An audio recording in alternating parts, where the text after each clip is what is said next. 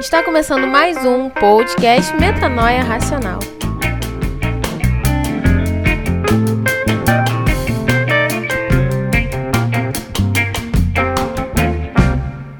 Nesse mês de setembro, está se encerrando já, a gente está nas portas de fechamento do mês, mas a gente não poderia deixar de falar do Setembro Amarelo mais uma vez aqui no nosso podcast. E a gente quis trazer uma pessoa especialista no assunto, uma psicóloga, uma profissional, que vai ter muito mais conhecimento, mais embasamento para falar sobre o assunto e eu queria apresentar ela, Regina Vidal.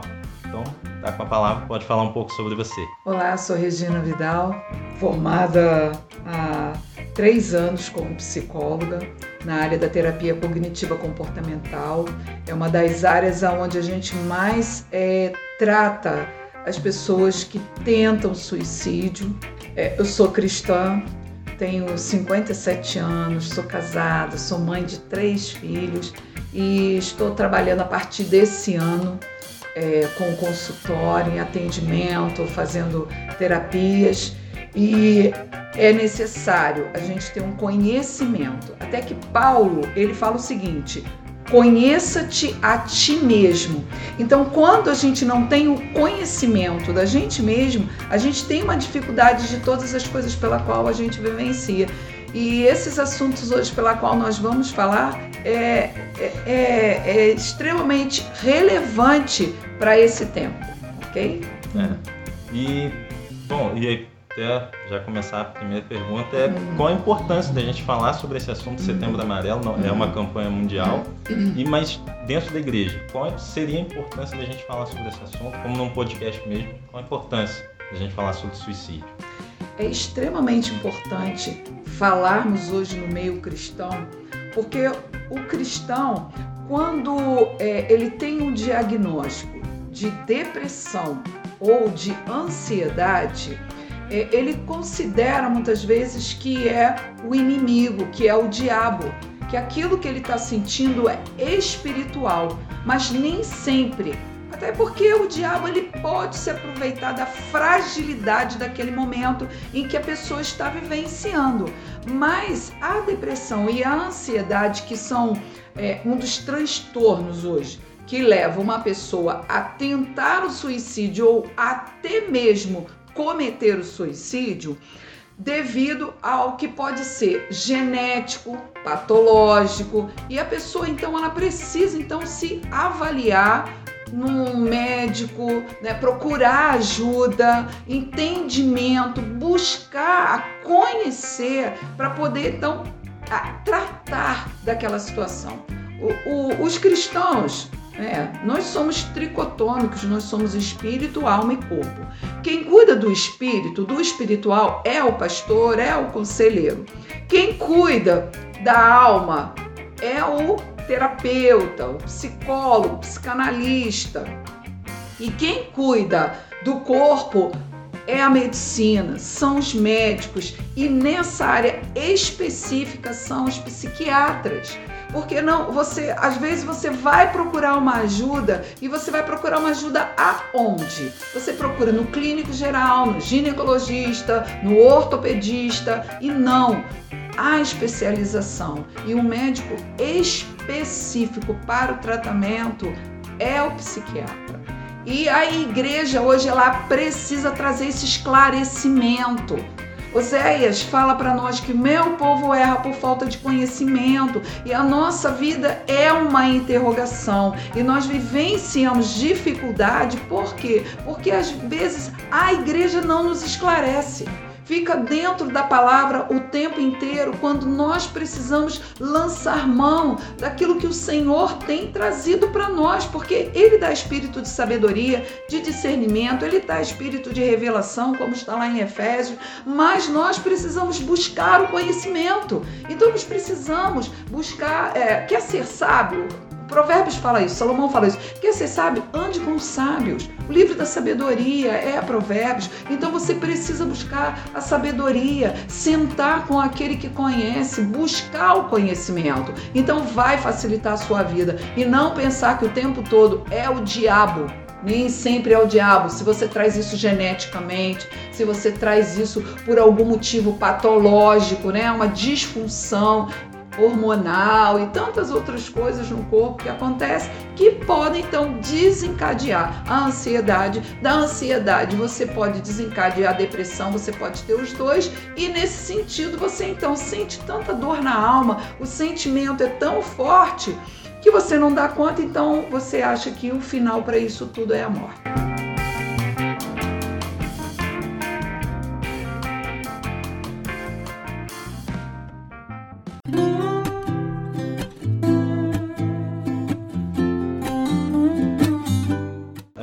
Tem uma pergunta que o Maurício pediu para a gente fazer. É, ser cristão tem algum efeito positivo na prevenção e contra a depressão, ansiedade e o suicídio?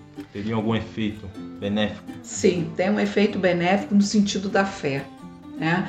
Porque a, a pessoa, quando ela tem fé, é uma pessoa que ela busca então a leitura da palavra, a Bíblia, ela ora, não é? Então ela louva o Senhor. Isso tem um efeito no cérebro muito grande.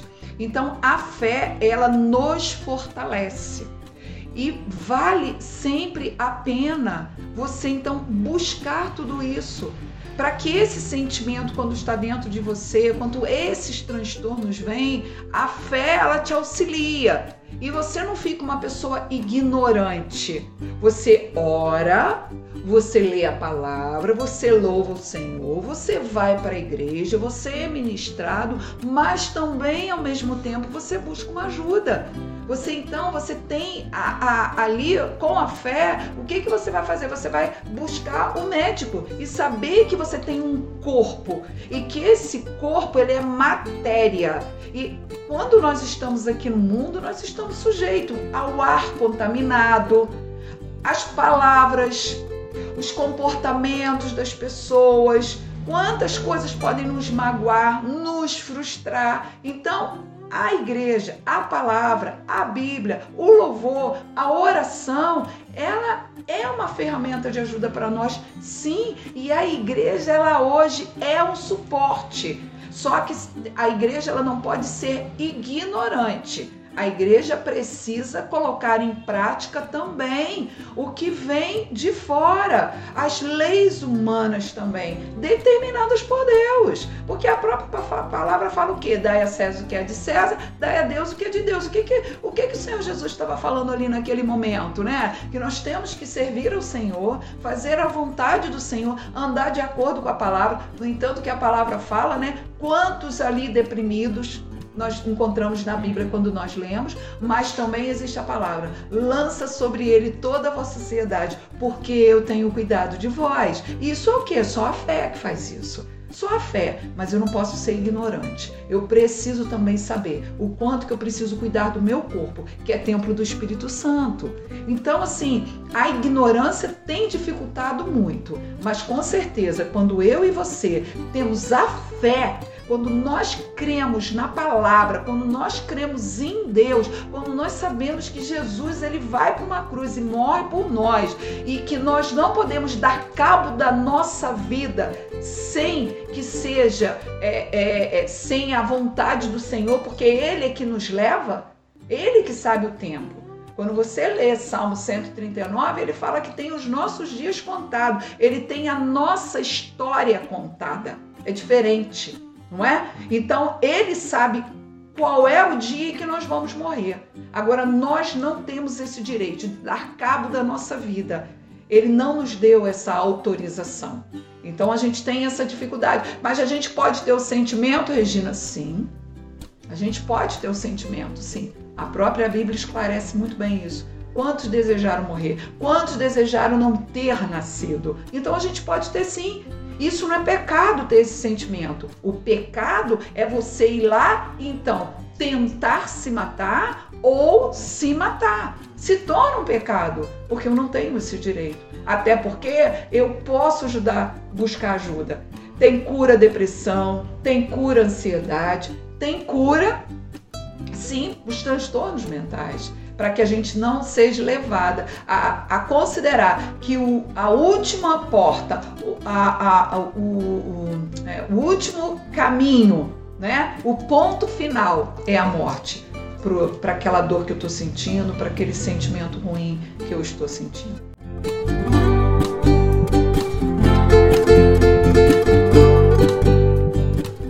É igual, tem o caso de Elias que ele pede a morte. Davi, em vários momentos, ele vai pedir a morte, vai desejar a morte. Uhum. Mas eles tinham a consciência de que a vida e a morte estavam no controle e no domínio de Deus. Uhum. E até o próprio Jó vai amaldiçoar o dia em que ele nasceu, uhum. mas a gente tem que ter sempre a consciência de que não, a vida é, tem que estar no controle de Deus. A decisão do momento que deve ser o final, uhum. para mim, uhum. deve ser a escolha uhum. dele. E uhum. crer que se ele acha que eu ainda estou aqui, eu preciso estar aqui, porque ele tem um escape da gente. Uhum. Então tem, é importante a gente ter sempre esse pensamento. E é necessário você buscar ajuda. a, a nossa chave é buscar ajuda.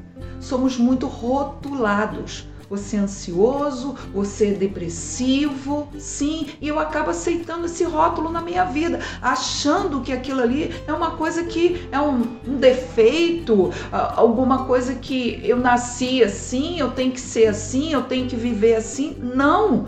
Eu preciso buscar ajuda. Tem solução. A minha grande dificuldade é não fazer isso.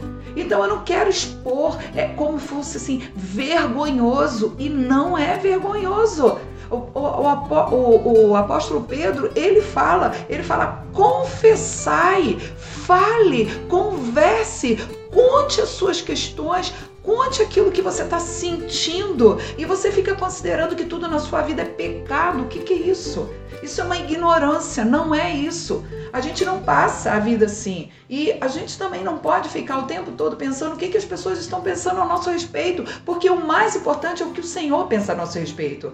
Ele deixa lá em Jeremias 29, 11 assim: Eu é que sei que pensamento tem a vosso respeito, pensamento de paz e não de mal, para vos dar no fim aquilo que deseja o teu coração. Então, assim, eu tenho que saber o que Deus pensa a meu respeito, mas eu estou muito preocupado com o que os outros pensam a meu respeito. E por conta disso, eu sou moldada. As pessoas vão me rotulando, as pessoas vão falando o que, que eu tenho que fazer e o que eu não tenho que fazer. E quando eu não dou conta disso, se torna um transtorno, pecado, frustração. E com isso, a dor é tão grande de não ser eu mesma. Eu sou sempre aquilo que as pessoas vão passando para mim, que é se torna uma dor não tem é, é, solução para isso aí. Então eu dou cabo da minha vida. É melhor eu me livrar de tudo isso que eu carrego, que não é meu, mas que é do outro, não é? É, é o, Deus nos fez seres emocionais. Uhum. E ele tem consciência disso, ele tem prazer, ele fez a gente assim, ele Sim. entende que a gente tem que ter essas expressões. Uhum. Tanto que quando a gente vai ver Jesus ali no jardim, fazendo a sua oração, e ele tem aquela, a, aquele pico de emoções que fazem, fazem ele suar sangue, foi as emoções que levaram ele àquele sim, ponto. Sim, sim. E, ele, e, era, e era Cristo. Uhum, né? Então uhum. as emoções de, de, Jesus não foram inibidas uhum. ao ponto de chegar a um estado que eu, uhum. eu, não conheço nenhuma pessoa que chegou. E, e ele conhece o nível da nossa dor. Ele se tornou em carne justamente por isso porque foi uma coisa que Adão não conseguiu, foi uma coisa que Moisés também não conseguiu. E ele precisou vir, ele precisou vir por quê? Porque hoje ele habita dentro de nós. Então ele sabe tudo que a gente sente. E a grande dificuldade é justamente isso. A gente pensa, a gente sente, a gente se comporta. E a dificuldade nossa é que a gente não quer pensar, não quer sentir, não quer se comportar. Isso não existe. Ele já sabe tudo, a gente não engana ele. No entanto, que ele fala que ele viu a gente em formação no ventre da nossa mãe. Ele está dentro de nós, ele conhece as batidas do nosso coração. Então, ele fala assim: olha, a palavra não chegou ainda à sua boca. Né?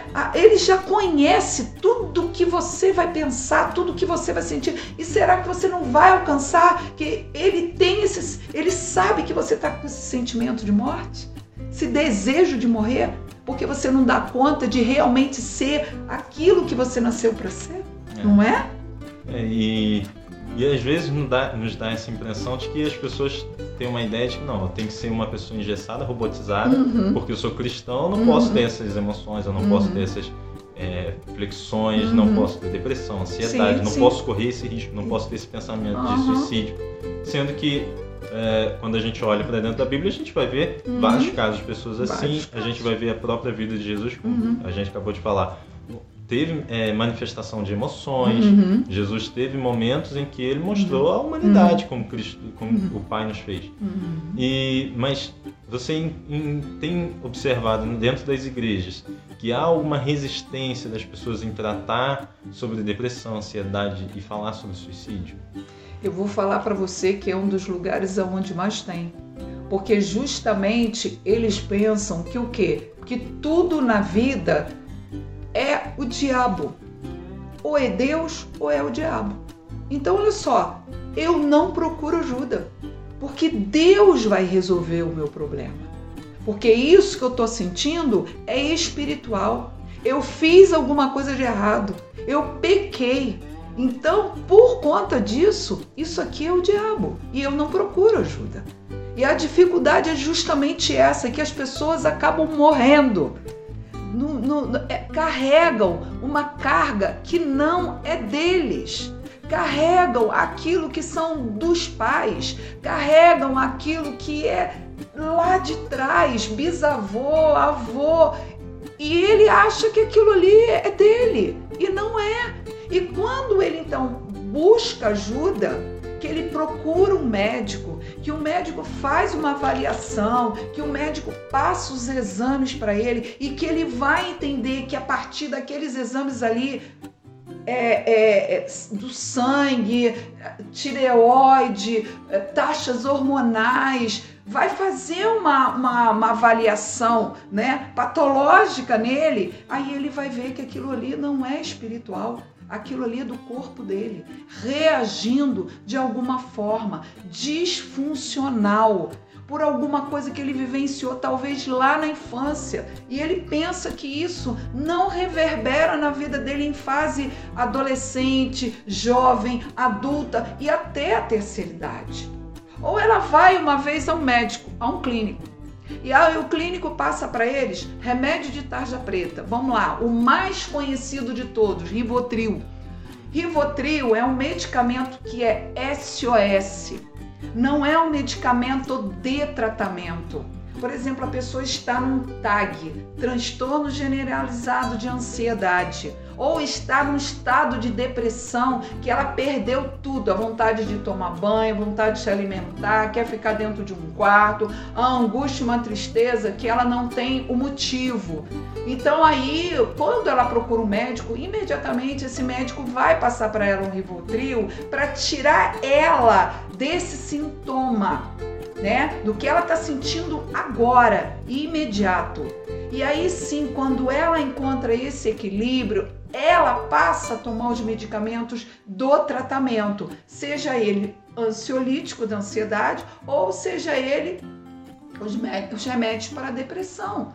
Então, assim, aí a pessoa passa o tratamento. Quando a pessoa tem um pico no meio do tratamento, ele pode vir então a tomar o SOS, que é um Rivotril. Às vezes acontece um gatilho, às vezes aconteceu alguma coisa ali durante o dia ou à noite, uma má notícia, né?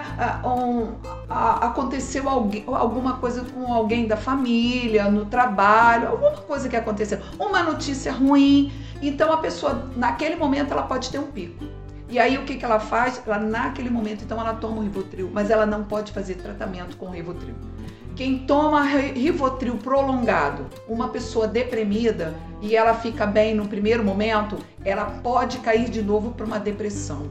E ela vai fazendo aquilo, aquele uso contínuo e aquilo ela vai viver deprimida e ela não sabe por quê. Ela se torna uma pessoa letárgica. Então, qual é o papel da pessoa? A pessoa precisa voltar ao médico, fazer de novo todos os exames, suspender, fazer um desmame do, do Rivotril e então fazer o, o, uso do medicamento correto. Hoje ele é focal, ele não, não, não, é, a princípio ele dá realmente os sintomas, mas é coisa só de dias e a pessoa então precisa insistir, porque quando passa esse sintoma ele vai então começar o trabalho e aí a pessoa então entra no lugar que a gente chama de plenitude, ela melhora.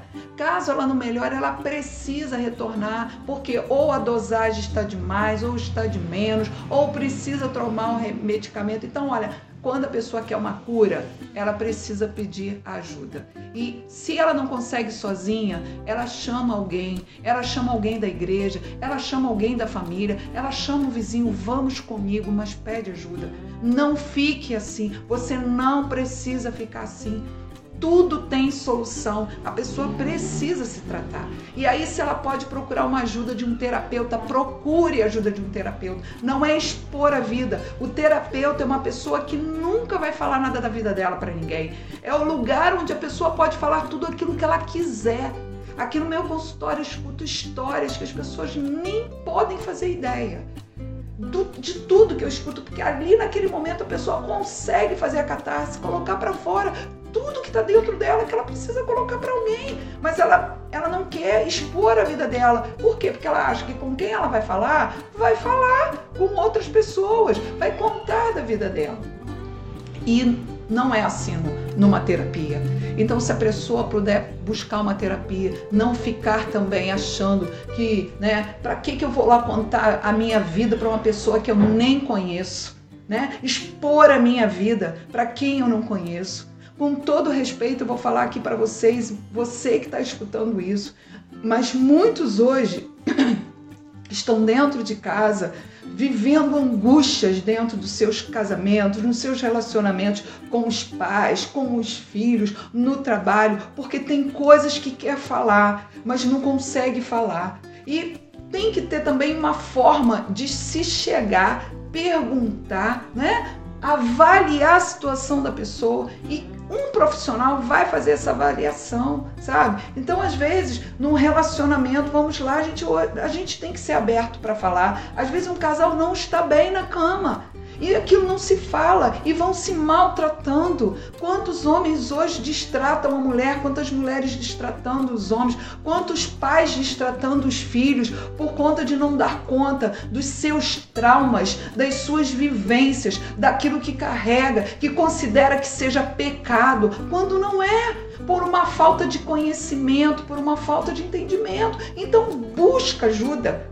busca ajuda seja com pastor, seja com conselheiro, seja com terapeuta, seja com médico, mas busque ajuda. Não fique com os seus traumas, não fique depressivo, não fique ansioso, não fique frustrado. Você nasceu com uma identidade, você nasceu para ser alguém. Existe um sentido da vida e quem quer tirar a vida é porque não encontrou o verdadeiro sentido da vida. Mas se a pessoa vem para uma terapia, a pessoa encontra o verdadeiro sentido da vida.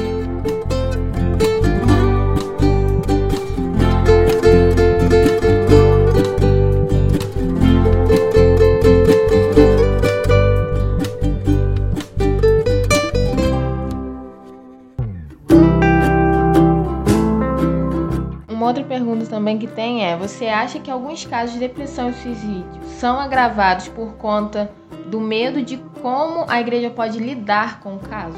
Com certeza. Com certeza.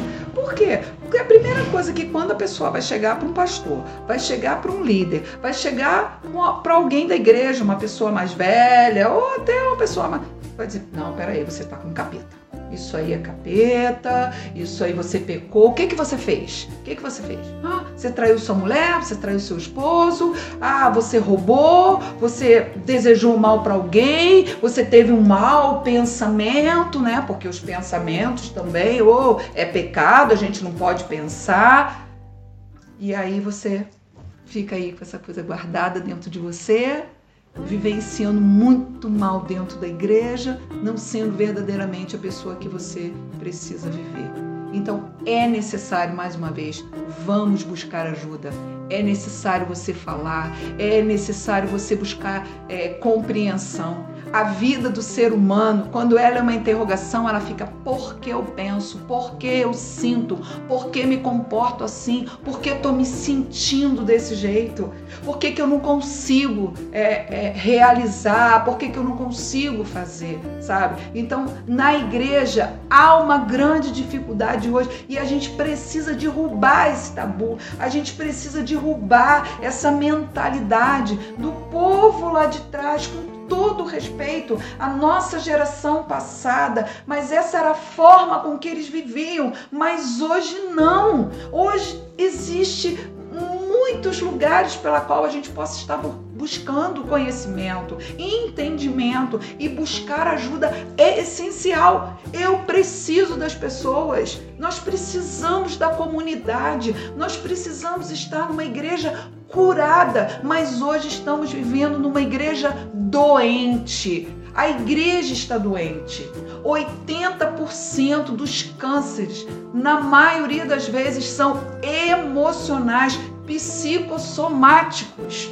Dores nos ossos, fibromialgia, é, doenças, alergia respiratória, diabetes, pressão, problemas de rins, problemas de estômago, problemas cardíacos, muitas das vezes são psicossomáticos, começam no emocional, no psicológico e é necessário você buscar uma ajuda. Você precisa ser uma pessoa saudável. Então é necessário isso e nós estamos aqui como profissionais para te ajudar tanto a medicina quanto a psicologia e a psicanálise, ela está aí. Né? Pastores também que se preparam. Hoje nós temos vários pastores que são formados na psicologia, que são conselheiros, são formados na psicanálise. Então, assim, são analistas daquilo que a pessoa está sentindo. E quando a gente abre, que eu uso o leque, né? Quando a gente abre o leque das possibilidades, a pessoa então começa, então, vem uma luz, vem uma luz e aí eu entendo o porquê que eu estou sentindo isso, por que, que eu estou pensando, não é? E aí eu vou poder tratar e eu vou encontrar a resposta para tudo isso que eu estou vivenciando, não é verdade? É. é igual assim, muitas vezes a gente vê que tem algumas pessoas que oram, que enchem a pessoa de óleo ungido, tentando expulsar alguma coisa. Uhum. E na verdade não é nada que, que possuiu a pessoa, é uma doença que Isso. a pessoa tá e, e muitas vezes as pessoas não conseguem enxergar aquilo uhum. Como uma doença, como se fosse um câncer. Uhum, uhum. Acham que que realmente é porque a pessoa fez alguma coisa de errado e tá pagando o preço. Uhum, isso aí. E isso é mais coisas de algumas religiões que a gente também precisa conhecer as outras religiões, a forma como eles é, acreditam e professam aquela religião, mas não é a nossa. Nós somos cristãos. E é muito diferente. E o cristão ele tem que ser sábio, o cristão tem que ser inteligente. O cristão ele tem que buscar realmente o conhecimento de tudo aquilo e conhecer-se a si mesmo. Quantos de nós não nos conhecemos? Não conhecemos a nossa história, a nossa história genética. Não é porque você, né? Cada um de nós, nós somos formados por a família do pai e a família da mãe. E nós carregamos geneticamente aquilo que foi do nosso avô, do nosso bisavô, do nosso tataravô.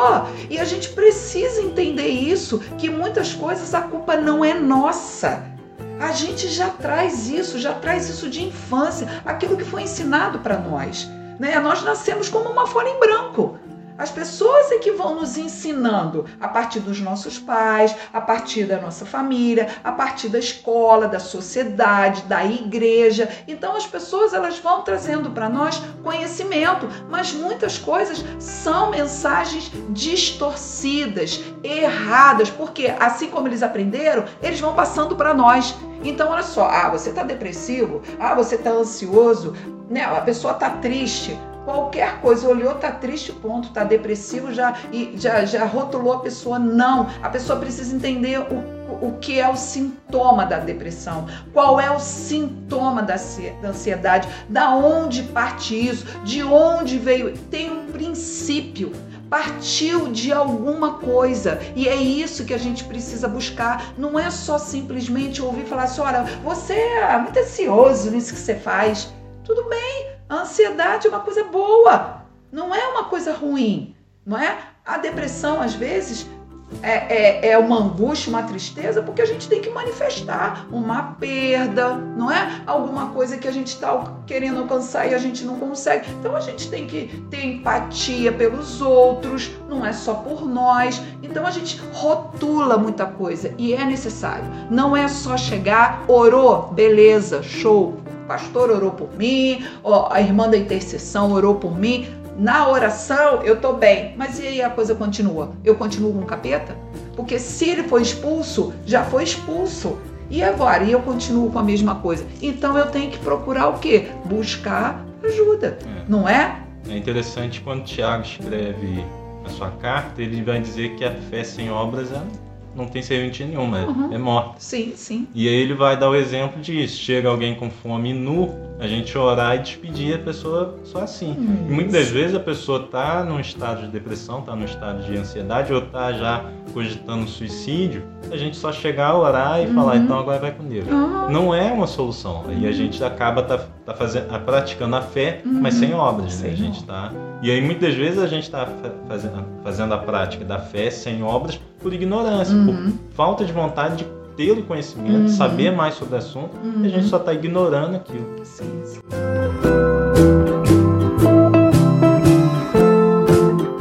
Agora, a gente tem visto isso nos últimos anos, é, os casos de pastores, de líderes de igrejas que vêm a cometer um suicídio. E não sei se por facilidade da, da comunicação, da informação, esses casos ficaram mais notórios ou porque realmente agora a gente come, é, acabou entrando num pico, num momento em que o número vem crescendo. Mas você percebe que isso, o que pode estar causando isso? Né? Os pastores acabarem buscando esse recurso do suicídio. Uhum. É a mesma coisa que o membro da igreja. É a mesma coisa que a igreja. O pastor não procura ajuda. O pastor não vai ao médico pastor busca uma terapia. E aí ele fica ali numa situação em que ele tem que dar conta daquela quantidade de ovelha que ele tem. Seja 100, seja mil, seja 10 mil. Por quê? Porque ele está lidando com uma quantidade de seres humanos traumáticos, problemáticos, pecadores e que fazem tantas coisas e depois o que, que eles fazem? Trazem tudo para o pastor. E aí o pastor ele fica com uma sobrecarga porque ele acha que aquela ovelha que errou, a culpa é dele. Porque ele não está pregando, porque ele não está dando atenção, porque é, é, ele não está orando o suficiente, não é? Ele não está dando atenção o suficiente. E aí ele começa a carregar a carga daquele é, é, é, daquelas ovelhas que pela qual o Senhor confiou a ele a cuidar. E ele acha então que ele tem que dar conta de tudo, mas não tem. Não tem que dar conta de tudo, até porque ele precisa ouvir, não é? Aconselhar, olha, você precisa de buscar uma ajuda terapêutica, medicamentosa, você precisa ir ao médico, você precisa tratar certo? Então, porque aqui eu cuido do seu espiritual, mas eu não posso cuidar do seu, é, é, é, do seu emocional, eu não posso cuidar do seu corpo. E é aquilo. Devolva para a pessoa aquela responsabilidade. O que eu posso fazer por você é ouvir e orar.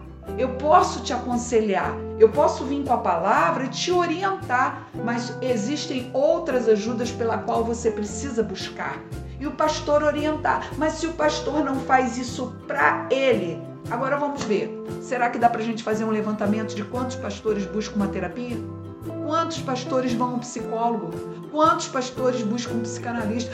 Quantos pastores buscam um pastor conselheiro para que possa ouvir ele? Não, ele não pode se expor, ele não pode falar.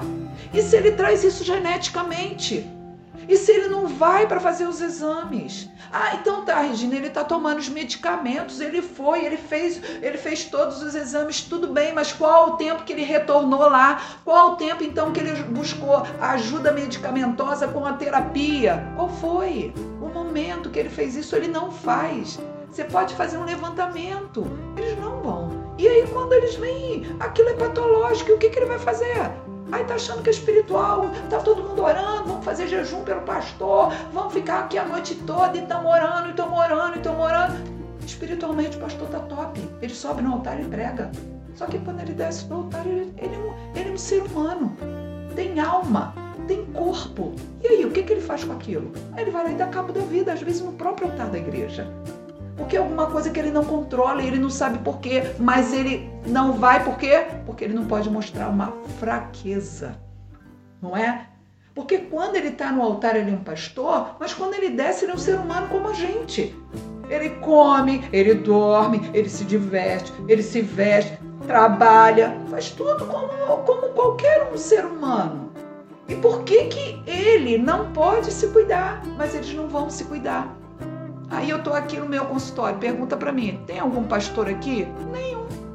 Nenhum. Ah, Regina, como que vai lá para psicóloga Regina que ela vai saber da minha vida, né? Das minhas questões. Então vamos lá, é pastor que tá traindo a esposa, é pastor que tá super doente emocionalmente, Desculpa, gente, eu vou até falar que eu sou muito aberta para isso. Mas tem pastores aí que estão até bebendo, sabe? Tem pastor se drogando. Por quê? Para dar conta daquilo que ele não está dando conta. E ele não busca ajuda.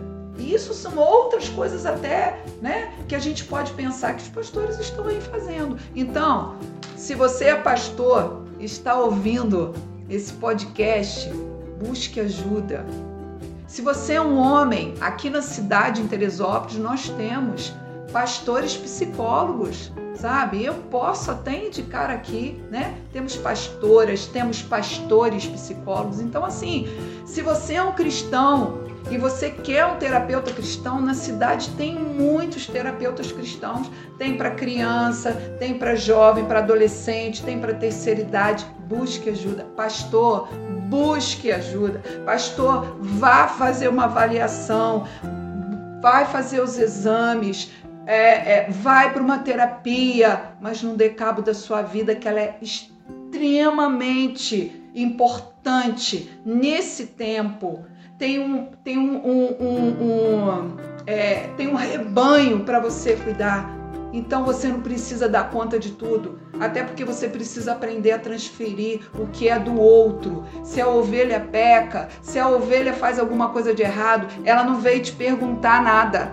Ela vai lá e ela faz. Depois é você que tem que se virar, é você que tem que orar, é você que tem que jejuar, é você que tem que dar conta daquele pecado e se culpar. Não, você devolva para ele. O que você pode fazer é ajudar ele em oração e encaminhar ele para que ele vá para uma terapia, para que ele, se é necessário ele tomar até o medicamento, tá? E outra coisa também que a gente precisa falar aqui que eu não posso deixar de falar a gente precisa fazer uma higiene do sono. As pessoas às vezes não conseguem dormir. Por que, que elas não conseguem dormir? Porque às vezes, antes dela ir dormir, ela assiste notícia ruim, ela faz uma leitura de um livro é, de cura interior, um livro que pesado para aquele momento, para aquela hora que não deva ser. Às vezes ela é, entra na internet, Facebook, Instagram, ou às vezes ela recebe uma ligação e quando ela vai deitar, ela não consegue dormir e pegar no sono. Então, antes de tudo, antes de você dormir, você precisa dizer para o seu cérebro que você vai dormir. E se possível, você coloque em um louvor que você mais goste. Você ore, lê aquela palavra, lê Salmos, não pega nada para ler Apocalipse, não pega para ler Jeremias e Daniel, que são livros de revelação, mas pegue alguma coisa leve. O Senhor é meu pastor e nada me faltará sabe? Senhor, me sonda nessa noite, me guarda, me protege. Coloca um louvor que você gosta e nada de notícia ruim, porque às vezes você não está conseguindo dormir justamente porque antes de dormir você faz coisas pela qual o seu cérebro, é, as suas emoções, elas não dão conta. Assistir filme pesado, assistir novela, todas essas coisas que contaminam a nossa mente. Conversar com alguém às vezes que se não for para ajudar ela, né, mas é uma fofoca, é uma reclamação, alguma coisa que pode ser feita no dia seguinte, né? E você procurar a paz que excede a todo entendimento. E João ele deixa bem claro para nós, eu não posso deixar de falar esse texto, que e conhecereis a verdade, e a verdade te liberta. E qual é a verdade que você precisa hoje descobrir na sua vida para que você tenha uma vida plena? Problemas você vai ter para o resto da sua vida. Até o último dia da sua vida a gente vai ter problema. E eles têm solução, seja eles qual for, tem solução. Né? Uma doença crônica tem tratamento, a depressão tem cura, a ansiedade tem cura. E se você, por um acaso, nesse momento que você está escutando esse podcast, se você está sentindo esse desejo de, de morrer, de dar cabo da sua vida, procure ajuda. Nós estamos aqui, Mateus, a Suelen, a Regina Vidal, né? os pastores, todo esse povo que faz parte aí desse movimento cristão que quer ajudar essas pessoas. Procure ajuda, nós estamos aqui. Você não precisa dar cabo da vida. A sua vida é um presente para nós. Você é precioso demais. Sua vida tem um valor extremo e nós vamos te ajudar a encontrar o sentido da tua vida, porque você sentiu, você nasceu para um propósito. Você tem o um sentido da sua vida e por você não encontrar as frustrações da vida, elas impedem que você alcance. E aí nessa hora a fé, a palavra, o louvor, a oração, a igreja, Todos nós podemos ajudar você. Busca ajuda. Busque ajuda. Não dê cabo da sua vida, ela é preciosa demais.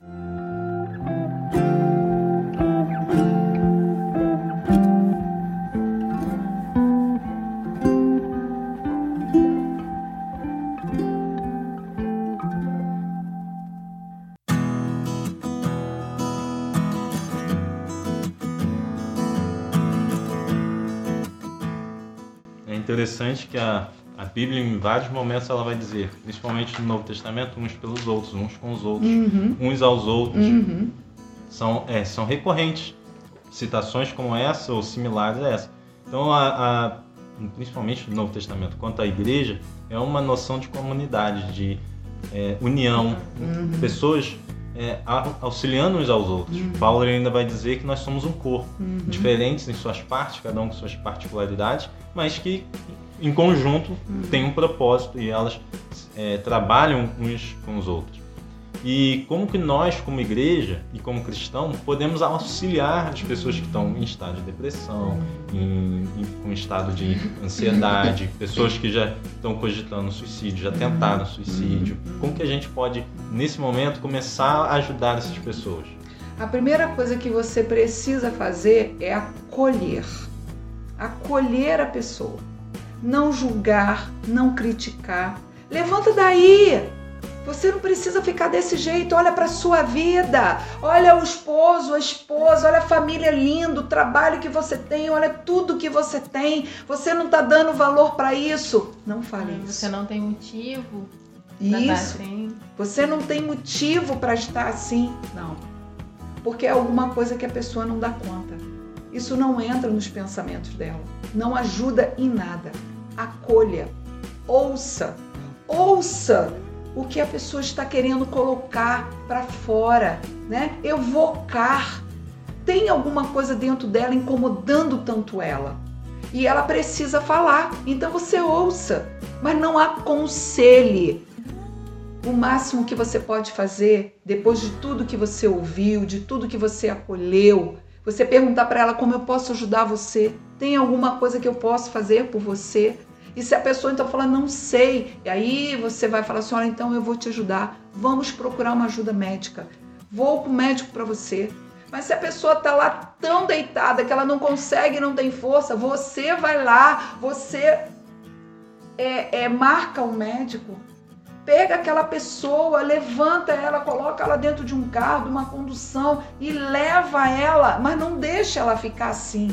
Então essa é a nossa ajuda, sabe? Não é aconselhar, não é julgar, não é criticar, não é isso que essa pessoa precisa nessa hora. Ela precisa ser acolhida, você precisa ter empatia por essa pessoa. E quando você faz isso, faz a diferença na vida da pessoa e você pode estender a mão para essa pessoa. Outra coisa, a pessoa que tenta suicídio, ela não pode ficar sozinha. Ela precisa de uma pessoa 24 horas ao lado dela. Ela não pode ter acesso a medicamento, a, a altura, ela não pode ter acesso a objetos tipo faca, tesoura, gilete, canivete, tudo que ela possa é, tacar no corpo, né? Seja enfiar uma faca, cortar os pulsos, né? Então, assim, medicamento não pode estar perto dessa pessoa. Essa pessoa precisa de alguém medicando ela no tempo que ela precisa certinho, até que ela entre no, no equilíbrio, né? Conduzir essa pessoa para uma terapia, porque ela precisa. Quem tenta suicídio, olha, ela precisa tanto do medicamento quanto da terapia. Não dá para a pessoa caminhar sozinha. Não tem como. Ah, Regina, eu não tenho condição. Olha, nós temos aí, nós temos igreja que dá atendimento, que tem psicólogo com atendimento para a população, né? Próprios psicólogos mesmo, se não tem condição, chega, conversa, pede. Não vai ter um psicólogo que não vai negar um atendimento para aquela pessoa. Então ela se busca ajuda busca ajuda mesmo para essa pessoa, sabe? Auxilia ela, orienta ela naquilo que ela não sabe, ela não está entendendo isso que ela está vivenciando e diz para ela: tem solução, tem saída. Ela vai falar para você: mas eu não vejo. Eu falei: mas eu vejo por você. Isso você vai falar. Eu vejo por você. E eu vou te ajudar. Eu estou aqui para te ajudar. Então se levante, família, acolha, cuida. Isso que a pessoa faz, ela não está inventando, isso não é chantagem, é uma dor que a pessoa não consegue controlar e o que ela quer é se livrar da dor. Então, quando a pessoa ela quer se suicidar, ela não quer morrer, é ambivalência que se chama isso. Ela quer viver, mas ela não quer viver, ficar com aquela dor. É uma dor insuportável. Então a pessoa precisa, quem está cuidando, se levantar de uma forma a compreender aquele outro naquele momento e cuidar daquela pessoa, porque senão realmente a pessoa ela dá cabo da vida.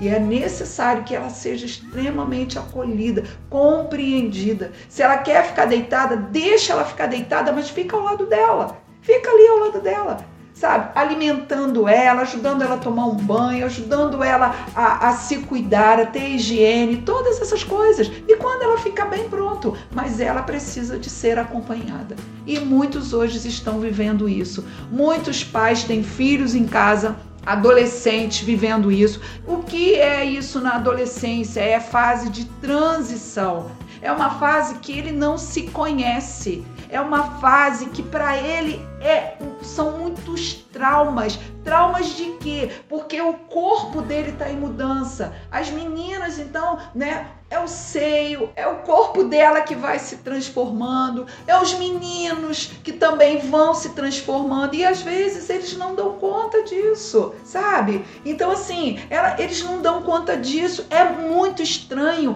é a voz que muda, é o pelo no rosto dos meninos, né? Nas axilas, na, no, nos braços, nas pernas, nas meninas também. Então eles não dão conta dessa transformação. Às vezes ela é violenta. Para crescer dói. Então às vezes eles sentem tanta dor e eles não dão conta disso. E às vezes você tem um filho dentro de casa que quer ficar só dentro do quarto, uma filha que quer ficar só dentro do quarto. Começa então fobia social, começa a fugir. Aí a autoimagem, tem problema com a autoimagem imagem, não gosta do cabelo, não, a pele que dá, dá espinha. E começa então a, a, a se desconstruir, sabe? E o pai e a mãe nessa hora precisa, se não dá conta, de buscar ajuda. Leva para um terapeuta, trabalha essa autoestima desse filho.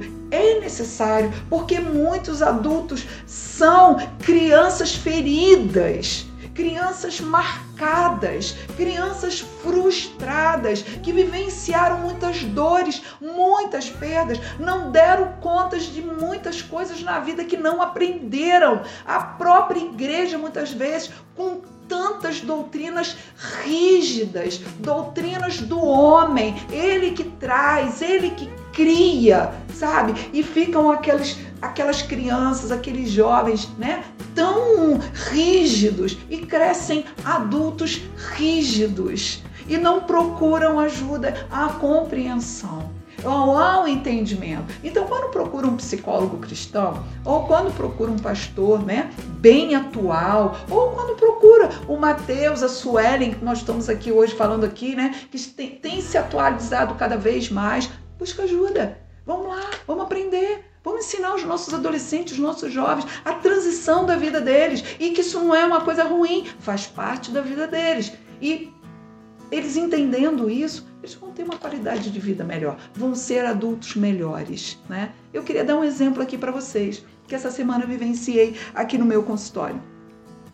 É... Às vezes você encontra jovens que eles são muito introspectivos. Claro que já tem a timidez e aí mistura e reforça isso, certo?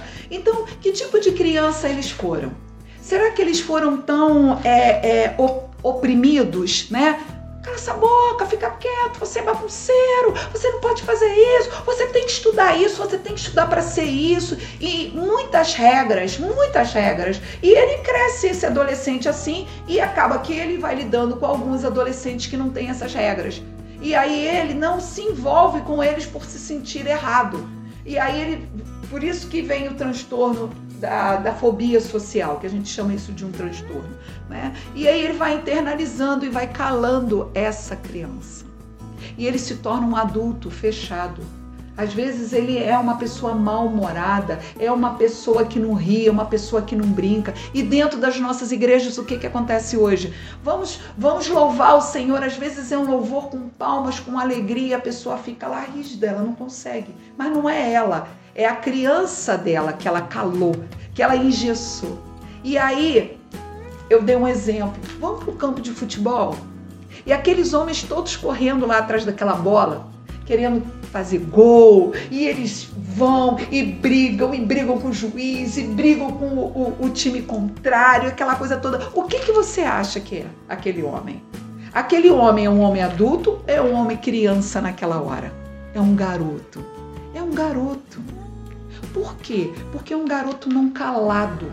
É um garoto que naquela hora ele consegue colocar ele para fora, para correr atrás de uma bola, para gritar, para rir, para vibrar, para é, eu fiz gol, sabe? E buscar a justiça dele quando ele é injustiçado. Isso só uma criança consegue fazer. Um adulto não consegue fazer isso. Então nós precisamos colocar essa nossa criança, trazer ela à vida, trazer ela à tona, trazer ela de volta para algumas questões. Como que você vai num parque levar seu filho, levar seu neto? Quando você vai num parque você mesmo ainda que é novo, que você não vai se divertir? Não tem como. Você não vai conseguir brincar naqueles brinquedos. Como você vai correr atrás do seu filho? Como você vai brincar com seu filho se você é tão rígido? E você é rígido por quê? Porque você cala aquela criança interior, sabe? E por conta disso, as pessoas também às vezes não dão conta dessa angústia e dessa tristeza, porque calou essa criança interior, não é? E aí é melhor então dar cabo da vida. Porque eles são tão felizes porque tem uma festividade na igreja, tem uma festa, quantos brincam, correm, riem, até dançam, não é? e eu não consigo isso. E eu quero isso e não consigo. Hum? Então é melhor eu morrer. O que, é que eu estou fazendo aqui? Sou um peso morto, sabe? Não tem sentido eu estar aqui nesse lugar, no meio desse povo tão feliz e tão alegre, quando eu não sou feliz, quando eu não sou alegre, porque eu não conquistei algumas coisas na minha vida que eu queria tanto. E não significa, quero dizer para você, a idade que você tiver, você ainda pode, você ainda é capaz, você ainda consegue. Busque ajuda.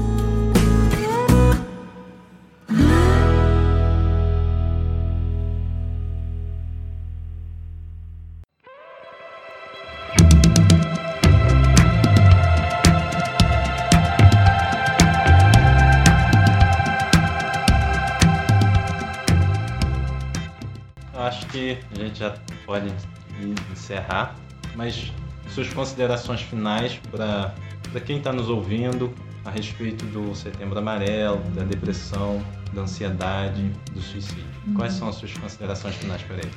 Então, o que eu quero considerar hoje é que você vê o quanto que é importante é, se colocar até uma data, um tempo, para que as pessoas se voltem, foque, né? Que isso seja, que esse mês se torne mesmo um núcleo, para que a gente possa buscar é, como ajudar as pessoas. E o próprio que está tentando se suicidar, buscar ajuda. Porque a gama de informação é muito grande. Quando você abre a internet, quando você liga a televisão, quando você vem para a igreja, quando você está numa faculdade, quando você caminha né, em meio à sociedade, o assunto hoje é tão vasto, justamente para quê? Para que você se desperte, ou para buscar ajuda ou para ajudar o outro. Então é necessário. Então, se você está se sentindo triste, se você está ansioso demais, se você é, é, não vê é, é nenhuma, a, é, nenhum futuro para as coisas que você quer na sua vida, para aquilo que você tem buscado, para as suas realizações, o que, que você quer do futuro? O que, que você tem projetado? O que, que você tem planejado? Ah, olha, é muito difícil para mim. Eu vou ver meus filhos crescerem, eu não vou aproveitar isso aqui, eu não vou conseguir pagar a faculdade do meu filho, eu não vou conseguir esse trabalho, eu não vou conseguir essa realização, então eu não tenho perspectiva de futuro. Eu não tenho. Se você está se sentindo dessa forma, então está na hora de você buscar uma ajuda. Isso é ansiedade. Excesso de futuro, ansiedade. Excesso de passado. Depressão, excesso de passado meu passado não deixa que eu viva no meu presente para que eu possa chegar no futuro. Isso é muito importante para nós. Então, mais uma vez, como já foi falado aqui, busque ajuda. Vá se tratar.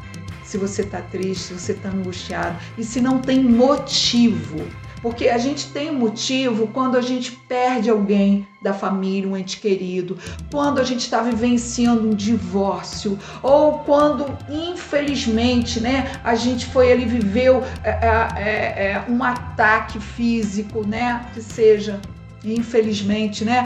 Quando a gente é molestado, né? Quando a gente sofre um estupro, quando a gente não alcança alguma coisa que a gente queira alcançar, frustração, então a gente deprime. Aí tem o motivo. Vamos tratar do motivo, certo? Mas e quando a pessoa não tem um motivo? É patológico. É o nosso corpo, então, que ele se descontrolou. Há um descontrole uma descompensação aí e que eu preciso buscar ajuda. Eu preciso entender o que está acontecendo comigo. Não tem motivo nenhum. Por que você está triste? Não sei. Aconteceu alguma coisa? Não, não aconteceu nada. Foi de repente. Então, é patológico. Precisa buscar ajuda. Pode ser espiritual? Sim. Somos tricotômicos, espiritual e corpo. Pode ser. Então, se você precisa de uma oração, se você sente naquela hora que você precisa de uma oração, liga para o pastor, liga para alguém da intercessão, procura alguém, ou dentro de casa, esposo, esposa, né, um filho, pede ajuda, mãe, pai, ore por mim. Aí você já buscou ajuda espiritual. E se continua, vamos buscar a terapia. E se continua, vamos procurar um medicamento. Então você tem. Você não é obrigado a tomar medicamento. Se você vier na terapia, pode te ajudar. Porque quando você sai das suas interrogações, quando você compreende o que você sente, o que, que é isso, de onde partiu, o que, que é, feito por uma anamnese que a gente faz, né? uma avaliação de todos os sintomas que a pessoa tem e a gente poder abrir o leque para ela das possibilidades do que pode ter acontecido e ela entender isso, esclarecer, ela precisa ser esclarecida, fica muito mais fácil. E aí sim, você não vai ter mais vontade de morrer porque você vai ver que é a solução para tudo isso. E nos procure. Regina Vidal está aqui como psicóloga, uma psicóloga cristã, com conhecimento da palavra de Deus, alguém que ministra a palavra, alguém que palestra, alguém que busca conhecimento para poder sempre, sempre, sempre ajudar o outro. Essa é, é aqui a, o meu desejo, esse aqui é o meu propósito de vida, esse aqui é o meu sentido de vida. Eu tenho certeza que você sai dessa situação. E se você precisar de ajuda, eu estou aqui para te ajudar. Quem quer te procurar, como te procurar, como te encontrar, uhum. os contatos, uhum. redes sociais. Uhum. Então, no meu Instagram eu sou, tem lá a doutora Regina Vidal, no meu Facebook Regina Vidal. Meu consultório fica aqui no bairro de São Pedro, na rua Filioterpe 194. É, quem vem do centro da cidade fica antes da igreja São Pedro, antes do celeiro, é muito fácil, né? E nas minhas redes sociais tem todos os meus contatos. Eu falo quando a pessoa me chama, eu consigo responder bem para a pessoa aquilo que ela precisa, né? E se você também precisar, o Matheus e a Sueli me conhecem muito bem, pode pedir também o meu contato para eles que eu vou é, atender todos aqueles pela qual forem indicados. Eu estou aqui para ajudar vocês. Se você gostou desse podcast, compartilha, divulga e estamos aqui para ajudar vocês. E se você pode ajudar alguém, ajude também. Então, a gente vai encerrando por hoje. Até a próxima semana. Forte abraço, fica na graça e na paz de nosso Senhor e Salvador Jesus Cristo.